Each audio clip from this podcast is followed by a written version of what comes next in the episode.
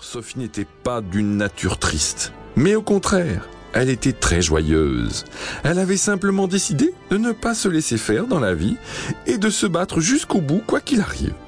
Même quand elle discutait avec ses parents, elle essayait toujours de gagner, en négociant des avantages en plus, ou bien des compensations en échange d'un travail, ou d'un effort qu'elle devait consentir. Bref, Sophie était une gentille petite fille, mais il ne fallait surtout pas croire qu'elle était faible. Elle était charmante avec sa famille, et polie avec tout le monde, comme ses parents lui avaient appris. Mais quand on l'attaquait, elle savait se défendre et ne s'avouait jamais vaincue. Elle avait plus à l'intérieur que ce qu'elle montrait à l'extérieur? Oui, c'est ça en quelque sorte. Ce qu'il faut retenir de son exemple, c'est qu'on peut être gentil, mais qu'on n'est pas faible pour autant. Pour compléter le portrait de Sophie, il faut ajouter qu'elle était intelligente et curieuse, vive d'esprit et de corps. Et même si elle n'était pas téméraire, elle savait quand même prendre des risques quand elle pensait que cela valait le coup. Tout le monde aimait Sophie, sauf ceux qui avaient voulu lui faire du mal ou bien s'attaquer à sa petite sœur Daphné. Car Sophie savait se défendre et elle ne pardonnait pas facilement. Sophie était la princesse de son papa et de sa maman, qui étaient très contents de leur fille aînée. Ils auraient juste préféré qu'elle range un peu mieux ses affaires dans sa chambre et parfois qu'elle soit un peu moins bavarde. Mais dans l'ensemble, ils avaient peu souvent l'occasion de gronder Sophie. Daphné leur causait plus de soucis, bien sûr, et elle faisait beaucoup plus de bêtises. Ils étaient contents que Sophie aime Daphné malgré sa maladie. Pourtant, Daphné avait cassé des jouets de Sophie, et même lui avait volé son doudou. Mais elle ne lui en voulait pas, et elle l'avait pardonné. Daphné était la seule personne qui pouvait se permettre d'embêter Sophie sans avoir des représailles immédiates. Vous voulez parler de la princesse Daphné, souveraine de Gache? Oui, c'est bien elle. Mais ne brûle pas les étapes et laisse-moi te raconter les événements dans l'ordre où ils se sont passés. Cette petite famille vivait donc tranquillement à la campagne, dans un gros village avec quelques commerces, et la vie se déroulait paisiblement. Le papa de Sophie allait tous les jours travailler et sa maman restait à la maison pour garder Daphné. Elle avait été obligée d'arrêter de travailler pour pouvoir s'occuper de la petite malade.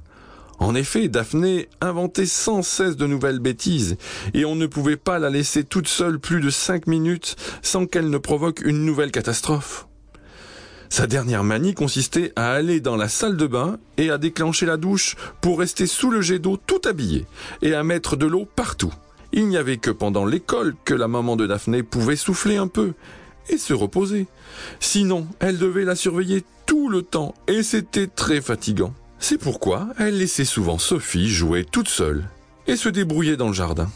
Cela convenait à Sophie, car elle s'inventait des histoires qu'elle se racontait à elle-même, en parlant toute seule dans le fond du jardin. Ce terrain était tout en longueur, et il y avait de nombreux arbres, si bien que Sophie y était bien tranquille.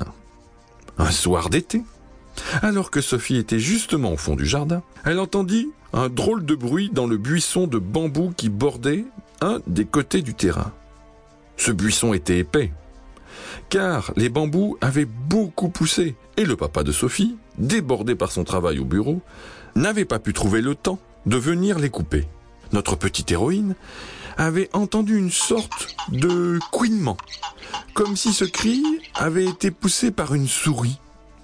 Mais une souris très grosse et très vieille, ou bien très lente, car le cri était étiré, allongé, comme si la souris avait crié au ralenti.